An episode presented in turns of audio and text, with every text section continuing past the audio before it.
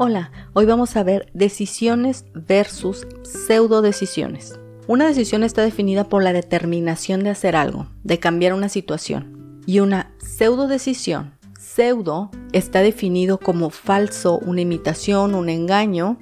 Entonces, una pseudo decisión sería algo así como una falsa decisión. Por ejemplo, una decisión es como Decido bajar de peso, decido creerte, decido luchar, no me rindo, ya basta, lo voy a lograr. Esas son decisiones. Pero una pseudo decisión es una decisión que no es muy consciente a tu entorno actual en función a los resultados que quieres obtener. Por ejemplo, quizás a la hora de bajar de peso. Bueno, voy a dejar la soda y las galletas. Pero realmente no se está tomando en cuenta qué es lo que impulsa a consumir soda y galletas. Tal vez la explicación es, bueno, cuando me pongo ansiosa consumo soda y galletas a fin de obtener un poco de relajación. Entonces, la verdadera decisión sería, quiero bajar de peso, entonces cuando me ponga ansiosa voy a morder un apio, por lo tanto, tengo que comprar un apio. Una buena vida es el resultado de decisiones sabias. Una vida llena de consecuencias negativas es el resultado de malas decisiones.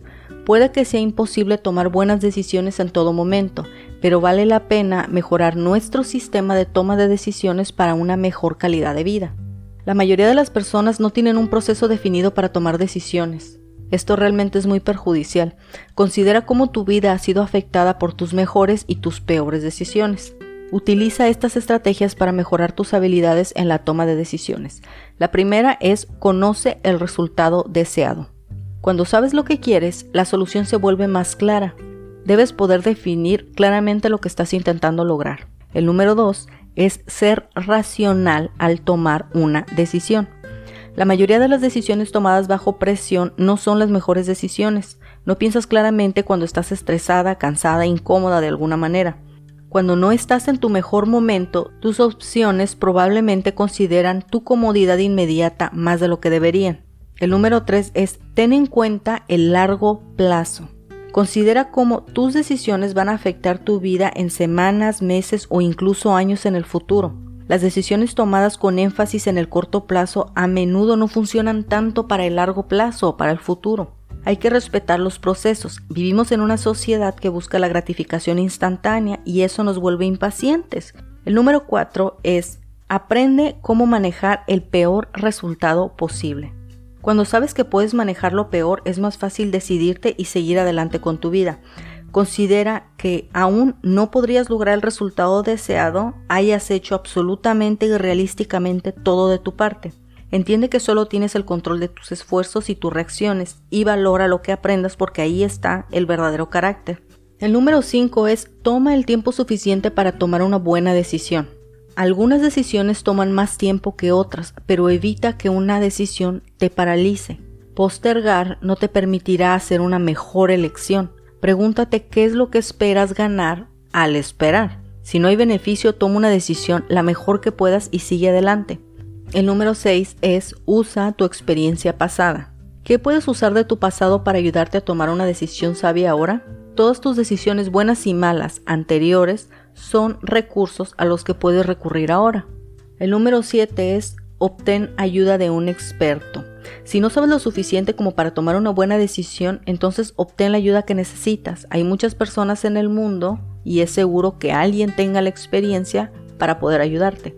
Escucha con humilde atención y ve cómo puedes aplicar estos consejos de acuerdo a tu vida. Si te da pena pedir un consejo, igual puedes hacerlo en algún foro online o en un grupo cerrado de Facebook. Siempre hay alguien que ya pasó y está pasando por lo que tú.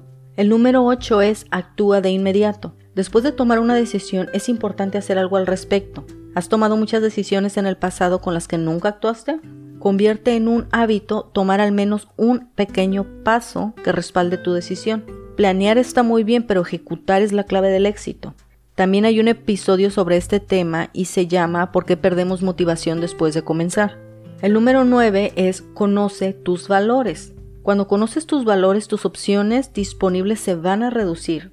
Esto hace que sea mucho más fácil elegir qué es lo que es más importante para ti, cómo se relaciona la decisión que debes de tomar con tus valores. Por ejemplo, al bajar de peso yo no creo en dietas milagrosas, en la anorexia, en la bulimia, en las pastillas, en la luna, más bien creo en comer lo mejor, evitar lo chatarra y hacer ejercicio. Tomar mejores decisiones es una de las mejores maneras de mejorar tu vida. Una mala decisión generalmente no es fatal, pero puede ser difícil recuperarte. Una gran vida es el resultado de un flujo constante de grandes decisiones. Desarrolla tu propio proceso paso a paso para tomar decisiones sabias. Aprovecha tu pasado y una perspectiva a largo plazo para elegir la forma más inteligente en el futuro. Nos vemos la próxima.